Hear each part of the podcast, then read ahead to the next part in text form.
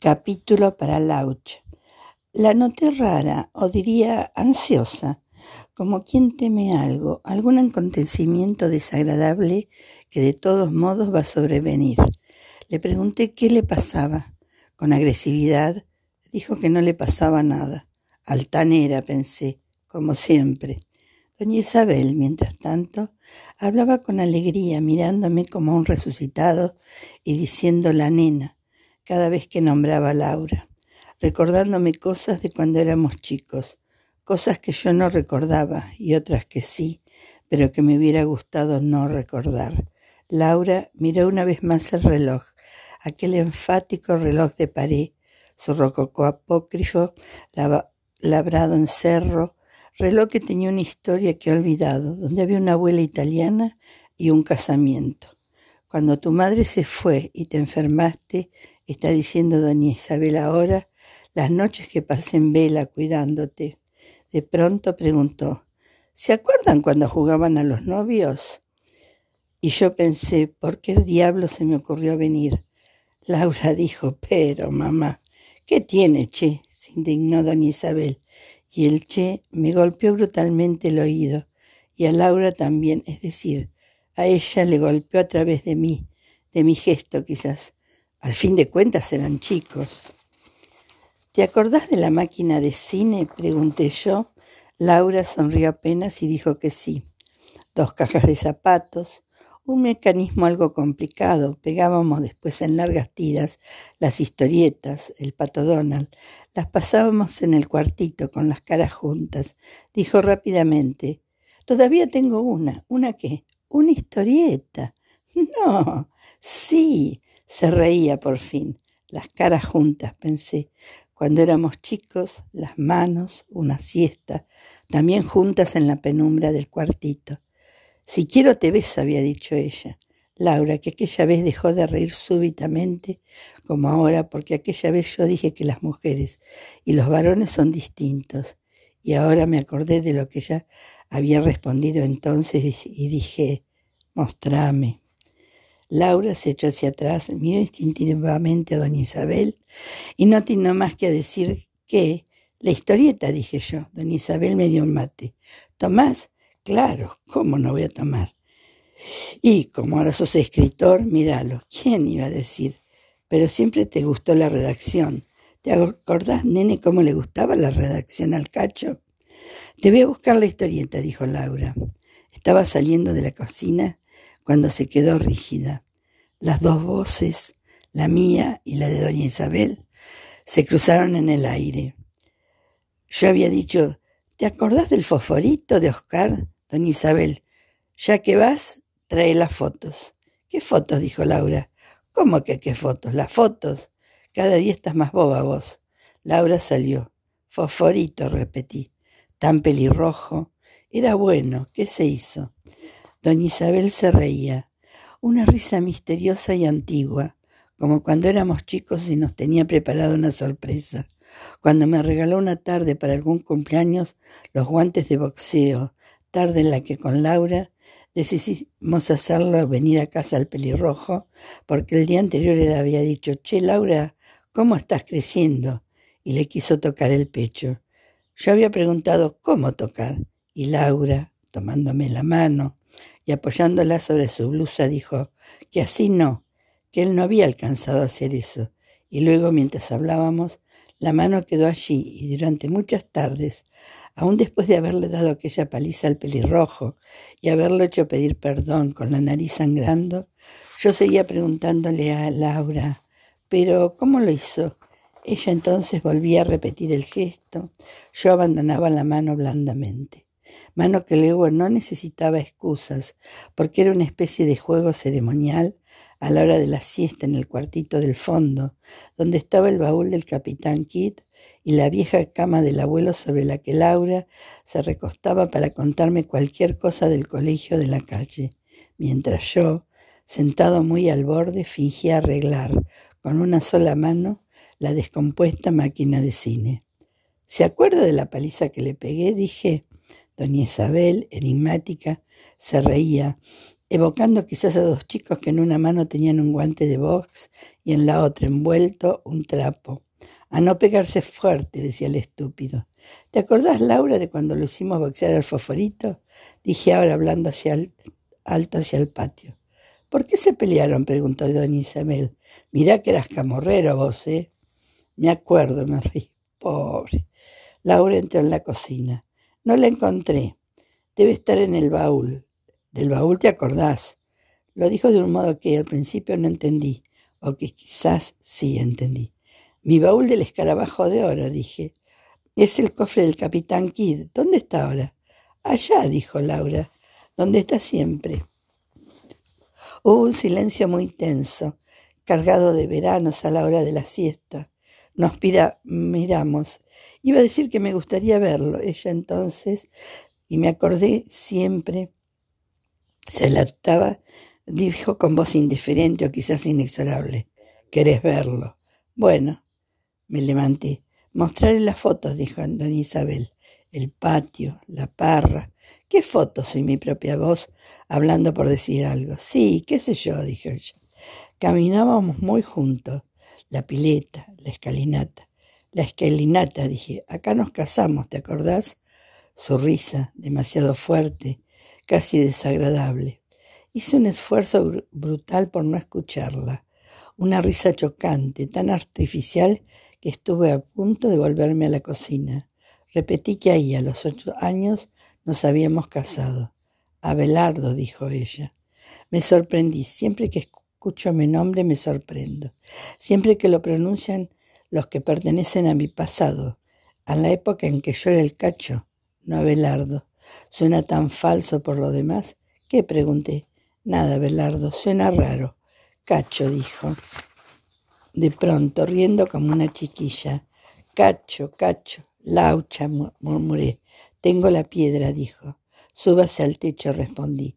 Diga cuarenta. Piense en un perro. Una estrella. Cómase un dedo. Tráiganme peras, dijo palmoteando. Te quiero mucho. Hablé secamente. Me miró, dijo con seriedad. Perdiste e intentó reír. Te quiero mucho. Entramos al cuarto y encendió la luz. Ahí está el baúl, míralo. Yo no miraba el baúl. Deliberadamente le miraba los labios. Por favor, dijo. El baúl. Sí, está igual. ¿Qué te pasa? Me senté en el viejo catre y la miraba. ¿Qué te pasa? Estábamos a cuatro o cinco pasos de distancia. Cuando estuvimos a uno me levanté. Nos quedamos así a un paso. Creo que dijo algo, como si dijera que no, pero yo no me había movido, y ahora estábamos tocándonos frente a frente, con los brazos caídos a los costados del cuerpo. Pensé que esta vez el nuevo gesto iba a ser mío, tanto para que no se sienta culpable, pensé. Desde la cocina llegó destemplada por el esfuerzo la voz de doña Isabel. Laura llamó Cacho. Vengan a ver quién vino. Laura, inexpresivamente, o acaso con desafiante sequedad, pero como si no se dirigiese a mí, mirándome a unos centímetros de mi cara. Mi prometido. Yo sentía ahora en mis dedos su anillo. Supe también, antes de que la voz llegara desde la cocina, que se trataba de él. Casi me río. Cachuzo, me gritaba Foforito. Capitanazo. Hice a un lado la cara y sin levantar la voz dije, voy. En la mitad del patio nos encontramos. Él me dio la mano mientras besaba a Laura. Después me abrazó, empujándome un poco por los hombros. Echaba el cuerpo hacia atrás para verme mejor. Se calmó luego. Dijo que venía molido. El laburo, ¿sabes? Trabajo en el taller del Bruno. ¿Te acordás del Bruno? El que se le fue la vieja. Uy, perdóname. Laura había alcanzado a decir Oscar. Él creyendo que lo importante era mi madre repitió. Disculpa, viejo. ¿Y qué tal estás, mamá mía? Mía, qué pinta de bancario tenés. ¿De qué trabajas? De todo un poco, dije. Qué vago, Dios mío. Sacudía la cabeza. Nos había pasado el brazo por los hombros.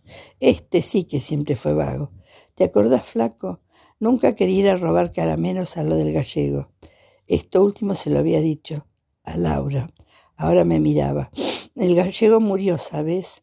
Un cáncer al pescuezo. Nunca quería ir a robar y después se quedaba con los mejores caramelos. Al que había el otro día fue al ruso, a Burman. Por ahí tengo la tarjeta, es médico. Y se acordaba de los carritos de rulemanes y todo.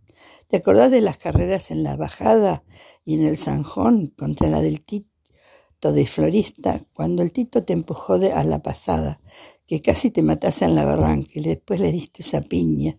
Mi madre y que después le quemamos a todos los carritos, se hacía respetar esta, y con la cara que tenía, que siempre parecía venido del colegio de curas. Entramos a la cocina. Doña Isabel le, alcanzó un mate. Había preparado tres vasos con cinzano.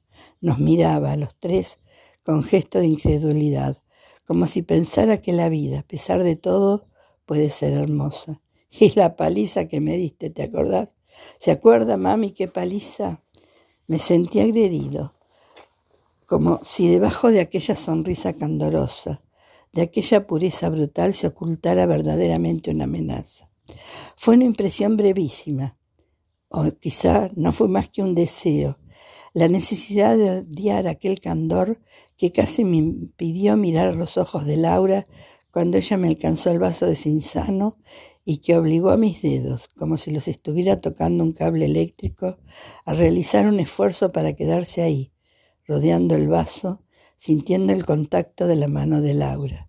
De todas maneras, acepté despreciarme, pero más tarde, cuando me fuera de aquella casa, cruzando la placita Martín Fierro, o algún día, cuando decidiera escribir que sí, que dejé mis dedos un segundo más de lo necesario y que mientras él seguía hablando, riéndose, diciendo que todo al fin de cuentas había sido por un chiste, yo recordé mi pregunta, ¿cómo tocar? Y levanté los ojos y miré a Laura. ¿Qué diferencia con ahora, eh, vieja?